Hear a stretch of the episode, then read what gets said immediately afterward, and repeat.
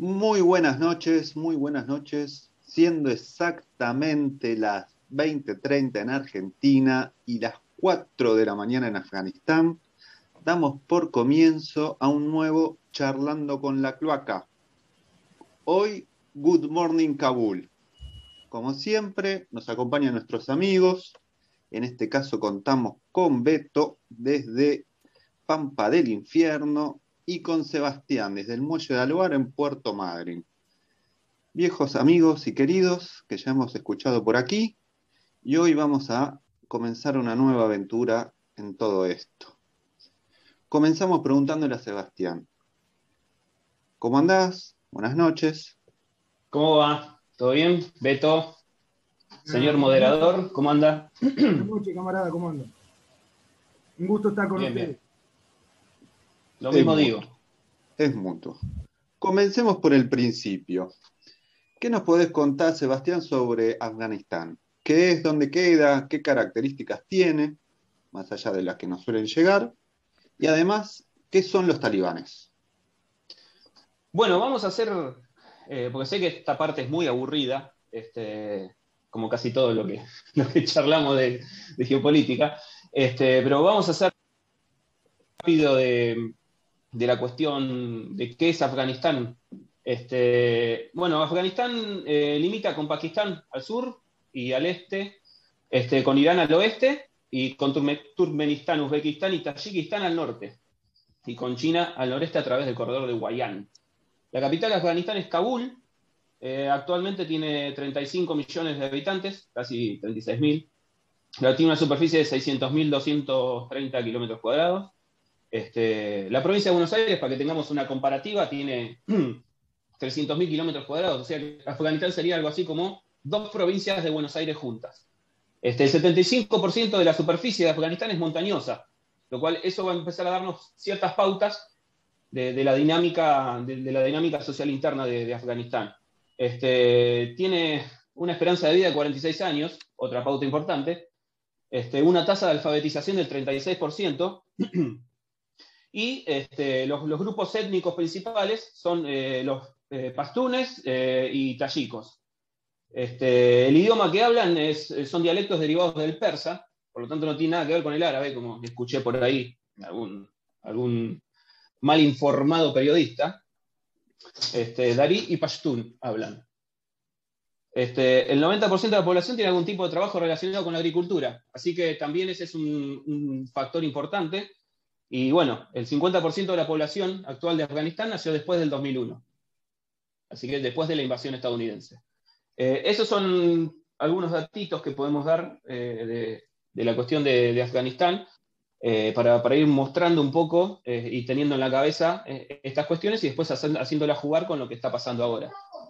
Este, lo, que, lo que está sucediendo ahora, eh, bueno, puntualmente los, los medios lo graficaron como, una, como un fracaso o como una cuestión que comienza recién eh, hace 20 años, con, con la invasión estadounidense de la OTAN en el 2001. Este, lo cual, eh, en, mi humilde opinión, y creo que Beto va a compartir conmigo también, este, está errado, porque digamos, la cuestión más fuerte intervencionista y que desató una serie de, acontecimientos que después eh, vamos a darnos cuenta que, fue, clave, fue, digamos, la cuestión que se da en 1978 eh, con la revolución de Saur, una revolución afgana prosoviética, y eh, la consecuente reacción habitual como política, política habitual de la OTAN y Estados Unidos a través de la CIA, que es eh, socavar, digamos, los eh, regímenes eh, que simpaticen con la causa soviética o que tengan algo que ver o que se relacionen con, con la Unión Soviética. En este caso se hizo a través de financiar movimientos insurgentes, los cuales estaban en contra del, del movimiento modernizador, por llamarlo de alguna manera, este, de, la- de esta revolución de Saúl, que principalmente su foco central es en la ciudad, en la ciudad y eh, buscaba eh, industrializar, proletarizar, alfabetizar. Bueno, los que eh, somos del palo, más o menos sabemos, podemos llegar a intuir por dónde viene la, cuestión, la cuestión de un programa, de un programa pro-soviético, ¿no? Este, otra cosa que hay que decir que es muy importante, que también va, va a, ser, va a ser un juego, una dinámica del, del- una dinámica interna en, Afganistán es la cuestión campo y ciudad. Esta cuestión se da, se da mucho, es un, enfrentamiento, es un enfrentamiento una dinámica que, va a influir en todo el derrotero, derrotero histórico de Afganistán. Pero volviendo a lo anterior, como, como te estaba diciendo, eh, la cuestión empieza ahí. Cuando, cuando, digamos, Estados Unidos, la OTAN financia a los mujahidines, que son guerrilleros o, combatientes, la, la, traducción es una palabra árabe esa, este, para desestabilizar el régimen de Saúl, lo cual, lo cual termina ocurriendo. Este, y después eh, hacen, eh, historiográficamente muestran eh, que la Unión Soviética se involucra, lo cual hacen y registran como la invasión soviética a Afganistán y que los mujahidines en realidad se estaban defendiendo. La cuestión es que Estados Unidos se toma el palo en un momento y deja armados hasta los dientes a los, a los mujahidines con una desestabilización tremenda que termina en el año 92 con una guerra civil donde empiezan a aparecer estos, eh, los talibanes, que se hacen famosos en ese momento, no antes, este, y eh, los talibanes toman el poder en 1996, hasta el año 2001, que resulta en la invasión, la invasión estadounidense a Afganistán. Eh, eso es una cosa, una cuestión, estas cuestiones que yo fui mencionando son rápidamente lo que podríamos llegar a tener en cuenta como para, seguir este hilo, que es, eh, digamos, lo que se ve ahora es la punta del iceberg de toda esta cuestión. Ustedes fíjense que, por ejemplo, la invasión estadounidense, la financiación estadounidense a los mujahidines en, el año 78-79 eh, eh, fue como si fuera el comienzo de una serie de, acontecimientos que después van a tener una destacada relevancia histórica como por ejemplo la alianza que después se da de los talibanes, la guerra civil, etcétera, con eh, Osama Bin Laden, el multimillonario saudí eh, que muda su base de operaciones a Afganistán. Y que luego la, herencia de, ese movimiento va a ser el movimiento Al-Qaeda y la herencia del movimiento Al-Qaeda va a ser el movimiento Al-Nusra, eh, todos movimientos, movimientos terroristas que operaron desestabilizando y fomentando un, eh, llevando un programa de, un Islam radicalizado, este, conservador y, aplicador de la Sharia. ¿no? Este, en el caso de, por ejemplo, del movimiento Al-Nusra, es un desprendimiento de Al-Qaeda que operó en, la guerra invasión de Siria. Este, así que fíjense cómo se va ramificando, cuyo núcleo o, comienzo o genealogía de todas estas cuestiones es en 1979-78 con la cuestión de, del financiamiento de, en el campo en el, campo afgano.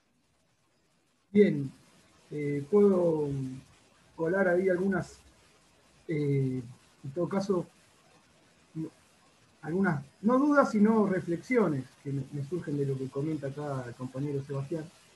Eh, hay, hay, un elemento determinante, me parece ahí, y una persistencia histórica que podemos rastrear incluso mucho más atrás de 1979, que es por donde se montan los yanquis eh, precisamente a partir del 79, que es en, eh, algo que está, a mi juicio, eh, la manera en la cual se está dando tratamiento a la cuestión es bastante superficial. En general, digo, esto lo, he visto tanto en la CNN como en los medios más de izquierda, como en lo que fuere, como en, en los medios conservadores. he encontrado muy poca literatura al respecto que me dé algún esbozo de respuesta a esta pregunta que yo precisamente tengo, que es que, digo, ¿de dónde surgen los mujahidines? ¿De dónde surge una oposición tan tenaz a todo intento modernizador? Porque incluso se pueden rastrear antes en el tiempo, hacia principios del siglo XX, 1919, 20 y pico, tengo, tengo la, vaga noción de que, eh, dada la presencia británica en, eso, en esos lugares, como que era casi una extensión hasta de la India, si se quiere, porque también tienen vasos comunicantes con lo que fue el, el proyecto colonizador exitoso, por otra parte, de Gran Bretaña por, aquellos lares, eh, cuando comienzan a retirarse por mera decadencia interna, ¿no? los británicos, eh, digo, ellos ya previamente habían abandonado toda esperanza modernizadora en ese lugar, incluso hasta, eh, si uno se fija, habían renunciado a, al mecanismo habitual que, utilizaban en sus colonias, que era cooptar las élites, a las élites locales no han podido desarrollar distintas potencias a lo largo de la historia eh, este, estos procesos de, precisamente, ¿no? de cooptación de un sector o de una fracción dirigente de una élite local, por lo demás completamente reaccionaria, conservadora, etcétera, que le haga el laburo, el, laburo sucio, ¿no? el trabajo fino de, ser quien, quien ejerce el mandato local. Eh, continúo brevemente y digo después, eh, hay, un, hay un elemento que me parece muy determinante que hay que poner en juego, que es precisamente la pregnancia que tiene eh, expresiones de este tipo, de, cierta raigambre eh, ultraconservadora, reaccionaria, en lo que es el pueblo. Digo, me, remito a una frase que hemos recitado hasta el hartazgo en infinidad de ocasiones, citando a, a Mao Zedong, ¿no? que no viene al caso explicar quién fue, es eh, esto de que el guerrillero se mueve dentro del pueblo como un pez en el agua. Entonces nosotros ahí vemos una persistencia histórica, ¿no? Si ponemos mojón en 1919, 1979, 2001, 2021, aparece de nuevo siempre este elemento, eh, digamos, de un, fuerte rechazo a, a, los intentos modernizadores, más o menos occidentalizantes, si se quiere mencionar de algún modo, porque efectivamente no cuaja. Digo, la hipótesis que yo manejo es que tiene una pregnancia y un nivel de eh, legitimidad social de algún modo en lo que es la mayoritaria parte de la población, que estamos hablando de un lugar que tiene 73% de población campesina, eh, y tenía un 79% al inicio de la invasión yanqui en 2001. Es decir, hay una estructura social que no se modifica, eh, y no se modifica en los términos en los que podíamos ponerlo para el siglo XIX, XX, digo, los grandes procesos civilizatorios que contaron siempre con un mayor o menor nivel de genocidio, por decirlo de algún modo, como dinamizador precisamente de lo que es afincar y desarrollar nuevas relaciones sociales. Entonces lo que tenemos acá, me parece a mí, es un capitalismo de tipo, eh, pongamos por caso, eh, para, utilizar un término muy en boga que tampoco me resulta muy satisfactorio, pero es lo que tengo a mano, eh, de tipo extractivista o de tipo eh, de, expoliación directamente, este, montado sobre un cacho de piedra donde vive gente que tiene eh, un, esquema mental completamente retrógrado, para decirlo de una manera muy brutal. Entonces la persistencia histórica de esta, de esta suerte de, resistencia ¿no? a ser civilizado toma en esta etapa histórica esta, digamos, esta figura de los talibán, ¿no? Me parece que, por más que suene, eh, ya cierro, por más que suene un poco fuerte, me parece que tendríamos que manejar esa noción, porque si no, seguimos preguntándonos, y, es lo que a coro se repite en todos los medios que, nosotros consultamos, eh, obviamente occidentales, mayoritariamente occidentales, es cómo carajo es que una población insiste y persiste en vivir de ese modo. Pero evidentemente, digo, y, esto viene de la mano con todos los cuestionamientos hacia sobre todo eh, la cuestión de la mujer, eh, que es un régimen que desde, me parece que sin ningún sin ningún atenuante hay que, hay que condenar, ¿no? Eh, hay que, perdón, hay que no condenar, hay que matizar favorablemente en términos de culturalismo o, o, algún orientalismo. Que, no, fíjate, relativizar, no, no me parece que sea una, una actitud que tengamos que tomar, pero que evidentemente el dato está digo, de algún lugar sacan eh, esta persistencia en el tiempo. Y en eso ahí ya cuelo una sola cuestión que queda ahí, en todo caso, como interrogante, o como matiz, si se quiere. Los soviéticos se metieron ahí y fue la última aventura en la cual se metieron de cuerpo presente y no utilizaron, digamos, proxy o no laburaron con elementos locales. Se metieron ahí con los tanques y no pudieron salir. Tuvieron más de 10 años y fue una derrota estrepitosa y coincidió para bien o para mal, eh, o, de manera, digamos, acaso fortuita, con el colapso de la Unión Soviética. No quiero decir con esto que Afganistán, como hecho bélico en sí, terminó de voltear la Unión Soviética, pero hay mucho trabajo historiográfico que dice que fue un coadyuvante significativo para que se produzca el, colapso de la URSS entre el 89 y el 91. Dicho lo cual, eh, considero pertinente cerrar un rato la boca. Sí, me parece muy claro y, muy importante todo lo que están diciendo, porque queda muy a la vista que esto, esta cuestión no arrancó la semana pasada con los aviones repletos yéndose de gente, tampoco arrancó en el 2001 incluso por lo que decías vos, Beto, hay que irse varios años más para atrás, ¿no? Desde lo que es el colonialismo británico.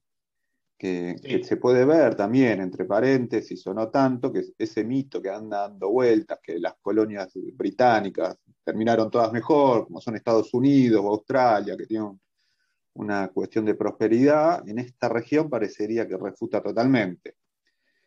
Además, podemos decir, como bien nos explicaba antes Sebastián, todas las cuestiones que tienen que ver en relación a la historia de esta gente. ¿Qué características tiene?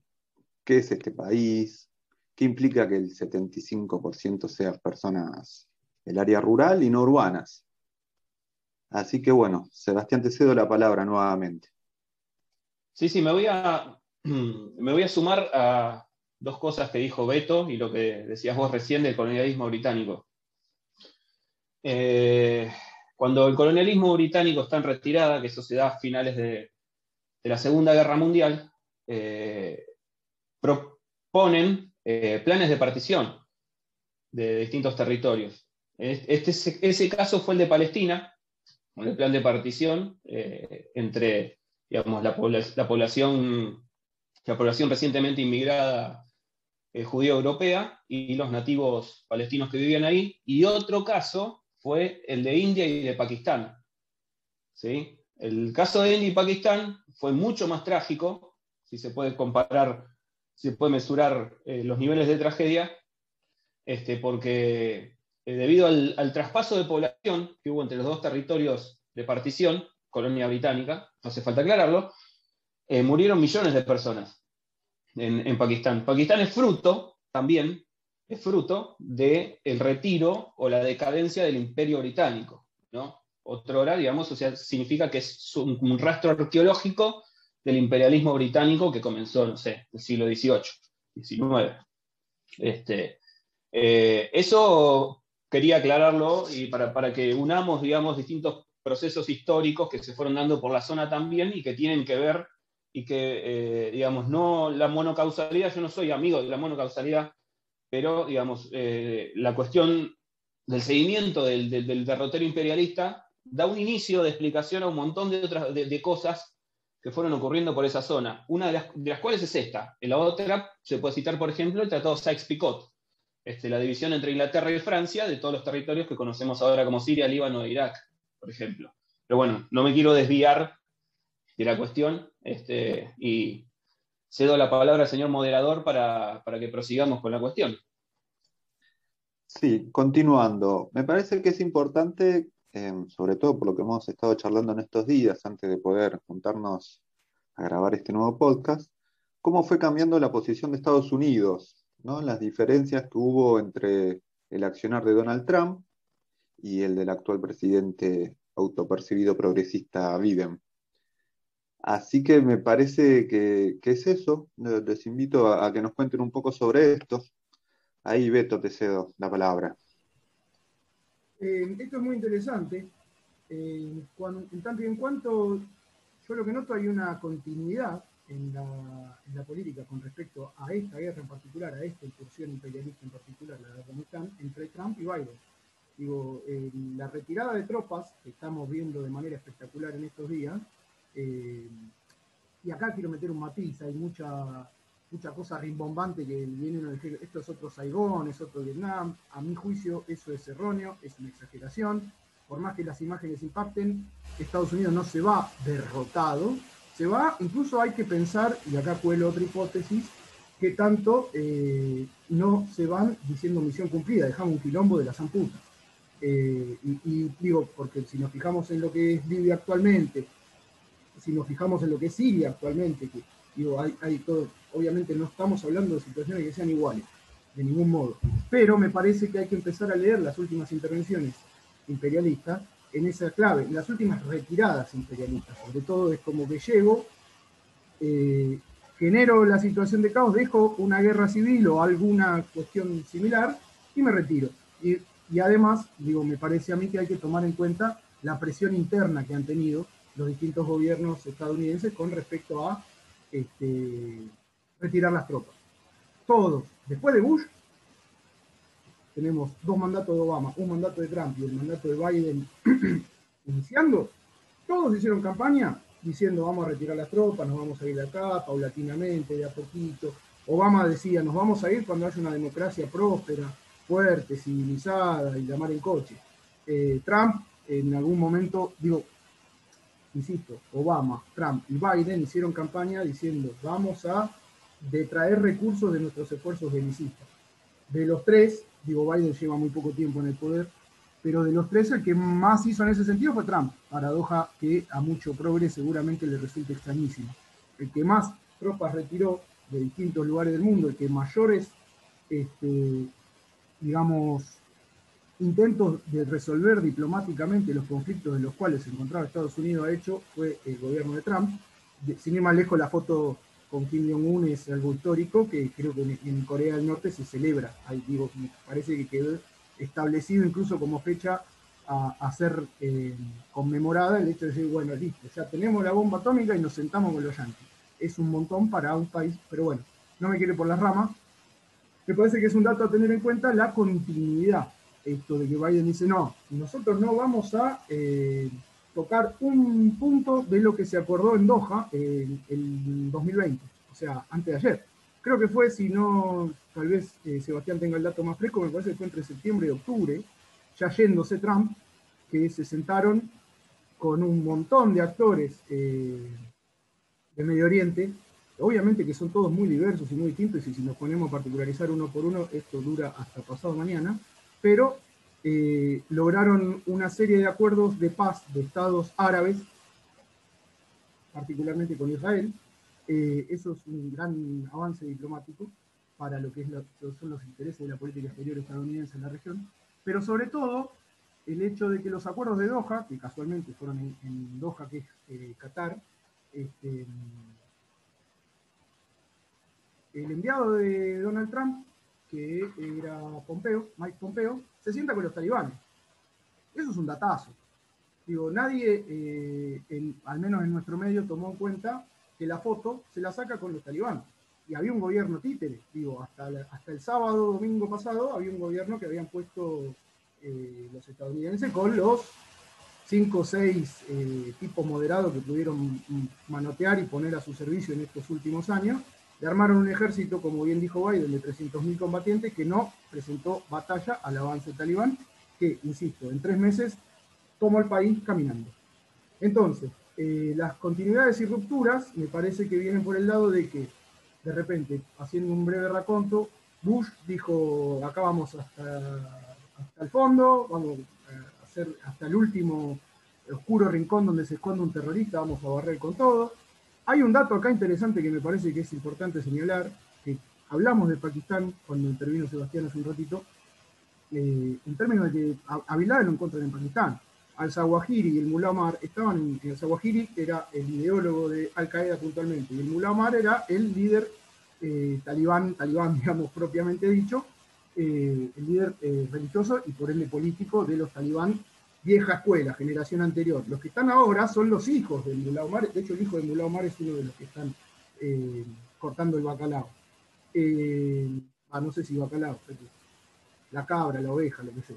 Este, en definitiva, quienes... Eh, digo, acá nadie habla de Pakistán en el sentido de, que de algún modo es como el actor que más el, el, se hace con, con todo esto, y que eh, de algún modo tener la válvula mediante la cual eh, le abro la jaula a los, a los muchachos estos y te los largo todos de nuevo al territorio para que vuelvan a, tomar el poder, etcétera, es algo que se, maneja, se, maneja y se cocina en Pakistán. Pakistán recibe financiamiento de Estados Unidos, tiene buenas relaciones y proyectos de infraestructura gigantesco con China. Entonces es un actor un poco interesante que hay que poner en consideración. Dicho esto, cierro con lo que fue el derrotero. Bush eh, disfrazado de vaquero, vamos hasta el final. Obama prometiendo progresismo y no sé cuánta zaraza más, se metió, no solamente redobló esfuerzos en Afganistán, sino que además se metió en Siria. También se metió en Libia. Eh, Trump, el ultra reaccionario, grosero, misógino, racista, machista, xenófobo, qué sé yo, fue el que más hizo avances en el sentido contrario de los esfuerzos belicistas y Biden está de algún modo continuando la política cuyo piso alfombró eh, Donald Trump. En el sentido de, bueno, esto, retirar las tropas. Insisto con lo de, eh, me parece que hay que empezar a pensar en qué sentido no les conviene a los tipos retirarse y dejar todo hecho un, un polvorín. Perfecto, perfecto. Eh, yo quiero retomar, me quedó en la cabeza, eh, una, una, cuestión que vos, eh, Beto, venías hablando de, Pakistán. Pakistán es el suministrador, digamos. la ruta de suministro de los talibán es a través de Pakistán. Este, tenemos que tener en cuenta eso porque, como decía bien Beto, Pakistán es un estado que tiene buenas relaciones con sus vecinos, cuyos vecinos son Rusia, China, etcétera, pero a su vez también está financiado por Estados Unidos. Le da una buena torta de, dólares por, año a Pakistán. Fue su eh, inicial eh, socio, digamos, en el, tema de la desestabilización allá por el 79. Lo cual, si nosotros hacemos una, una pronta así, medio bruta a los manotazos, este, eh, analogía, podemos, podemos citar a, Turquía en el teatro de operaciones sirios. ¿no? Este, los, terroristas entraban por la frontera turca, que era un colador. Este, Turquía es un estado péndulo, tiene buenas relaciones con Rusia, es, es un estado miembro de la OTAN. Este, así que, digamos, Pakistán cumple un poquito, digamos así, muy, muy eh, en, forma, en forma general ese rol, digamos. Si bien el, eh, Afganistán no es Siria, no es Siria por, la cantidad de datos que, hablamos recién, por la dinámica campo-ciudad, este, por los intentos infructuosos de los, de los distintos eh, actores en distintas etapas de la historia que, que no, pudieron, no pudieron revertir esa cuestión de campo sobre ciudad.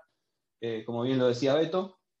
Este, entonces, digamos, si nosotros nos circunscribimos a eh, el, dato morboso de cuántas mujeres ejecutaron los talibanes o qué pueden llegar a ser los talibanes, que nos llegan a través de los medios de comunicación que, digamos, ya todos sabemos que son, están sesgados por un orientalismo bruto, este, ahí ya nos perdemos un montón de datos y nos comemos, nos comemos el, pene de los medios que nos están brindando, ¿no? Digamos, o sea, eh, no podemos hacer eso, digamos. Este, tendríamos que eh, bucear un cachitito más y ir buscando eh, otros datos, otras, otras dinámicas o rechazar esas dinámicas que los medios nos están presentando porque honestamente no son, no son las que están ocurriendo, sino que se, detienen, digamos, en el dato morboso, en el morbo, que, vende mucho, este, en la cuestión feminista,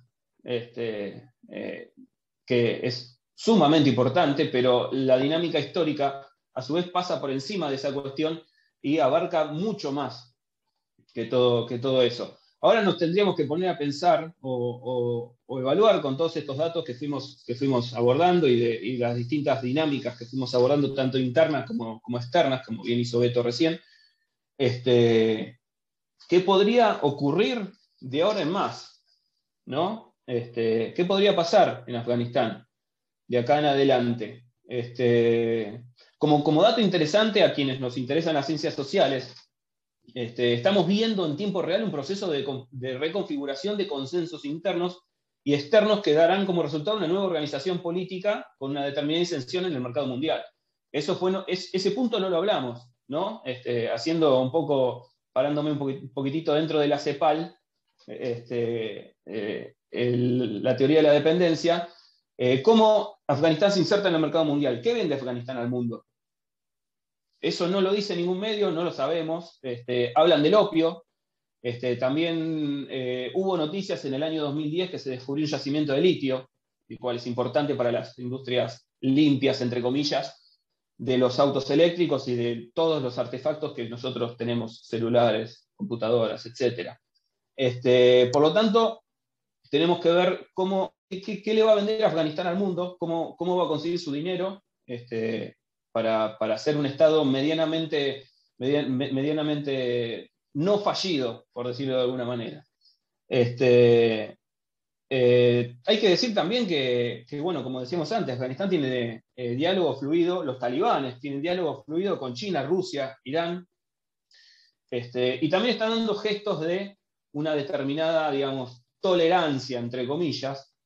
¿Por qué? Porque los talibanes, el movimiento talibán eh, es el movimiento suní, este, lo cual muchas ocasiones de la historia no han tenido buenas relaciones con la fracción chií eh, que podemos citar en, eh, en lo que es eh, Irán.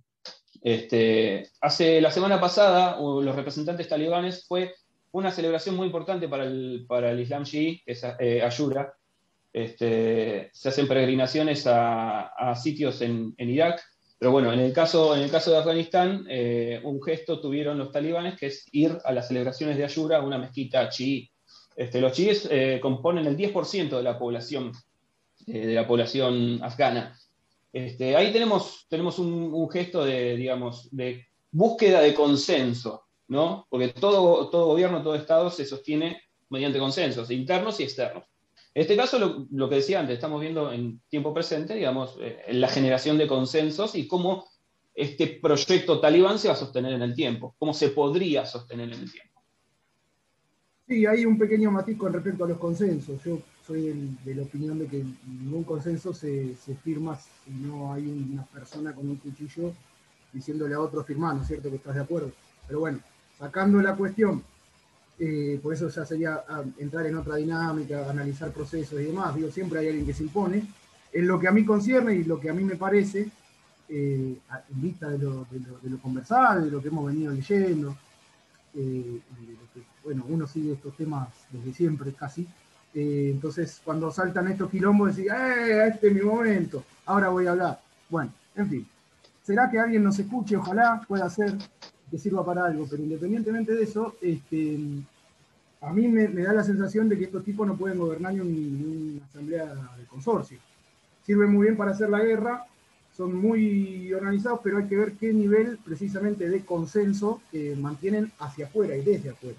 Y en ese punto yo me atrevo a eh, sugerir, eh, con respecto a esto que, mencionaba Sebastián, la cuestión de cómo se inserta en el mercado mundial, qué le va a vender Afganistán al mundo, etcétera. La cuestión del opio, que es determinante, no el opio en sí, sino los derivados, la heroína se hace con, con, con amapola, con opiáceos se hacen, además de, drogas que podemos ver en las películas o que, toman nuestros rockeros favoritos, este, se hacen un montón de medicinas a partir de eso, ¿no? Eh, anestesias y demás. Pero independientemente de eso, este, hay un, rol estratégico que tiene reservado a nivel histórico Afganistán en, el lugar, eh, digamos, geográfico que ocupa, que es, que es, es un lugar de paso que no han podido penetrar precisamente con eh, grandes obras de infraestructura de tipo gasoductos. Hay ciertos gasoductos cuyo detalle ahora no tengo a mano, que tiene ya transado, digamos, Rusia con Pakistán, con China, y que, por ejemplo, a China le permite expandirse de una determinada manera conforme lo trazado en lo que se llama eh, la ruta de la seda, y que a Rusia, eh, perdón, a China le permite eso, y a Rusia le permite también meter un poquito de cuña en lo que es este, la, cuestión energética en Europa, eh, que es una deuda pendiente que también tiene como, como una proyección estratégica a ir a joder ahí a la Unión Europea y eso también nos explica las recurrentes intervenciones eh, eh, por parte de Occidente, de la Unión Europea, de la OTAN y de Estados Unidos a la cabeza en Ucrania. Pero bueno, eso ya nos lleva a otros escenarios de conflicto que podemos analizar en otro momento. Me parece a mí que también hay que leer las declaraciones con las que han recibido las distintas potencias este, este mare ¿no? Eh, y cuando uno ve, Rusia dice, condiciona su voluntad de diálogo con estos ovejas salvajes a, eh, al comportamiento que vayan a tener. Este, China dice, estamos completamente dispuestos a, establecer relaciones con estos muchachos. Eh, Estados Unidos dice lo que puede, y, bueno, y ahí medio que se acabó, ¿no? Pero finalmente me parece que lo determinante acá es precisamente el mensaje de China. China hoy compra eh, y vende estabilidad. No le importa quién gobierne, ni cómo gobierne, ni que viene con el verso de la libertad democrática, ni de ningún modo. China quiere hacer negocio y expandirse. Me parece que ahí tenemos otra pista como para continuar rastreando lo que va a ser esto que, mencionaba Sebastián de la construcción de consensos a partir de determinadas dinámicas de conflicto que, se van resolviendo, nunca de manera definitiva, porque si algún conflicto se resuelve de manera definitiva, estamos hablando de algo que no existe y no es posible que se entienda la historia. Bien, bien, como, como corolario, como, como parte final, este, yo pregunto y dejo una pregunta para, para, quien nos escucha, para las dos o tres personas que nos pueden llegar a escuchar. Este, si estamos frente a una, una realpolitik talibán, ¿no? Si están dispuestos a resignar su rigorismo, su rigorismo religioso en pos de la generación de consenso. Con esto Cierro y dejo preguntas para quien nos escuche. Ahí, meto una sola cuestión. Digo, yo dije recién, a lo mejor me extralimité cuando digo no pueden gobernar en la Asamblea de Consorcio. Bueno, lo cierto es que estoy, exageré un poco porque fácticamente han seguido gobernando en las regiones inhóspitas en las cuales ningún Estado títere ha logrado penetrar, ni mucho menos la invasión estadounidense. Y por otro lado, digo, a su manera y con estas maneras atávicas, evidentemente gobiernan y administran justicia, etcétera, etcétera, etcétera. Totalmente. Entonces digo, ahí hay, después de cualquier manera, todo esto que se lee, que se ve esta moderación, es un volver no te fajo más. Digo, eh, no, no, no, me parece que, sino pragmáticamente, vayan a avanzar hacia, hacia actitudes, digo, de, ese, estilo, ¿no? Es, como, lo, ahí respaldo la, la, la, hipótesis de la Realpolitik, que hay que ver cómo se mueve, porque de estos tipos poco y nada se sabe. Bueno, ya pues, nos estamos quedando sin tiempo. Les agradezco mucho a los dos, a Beto, Sebastián.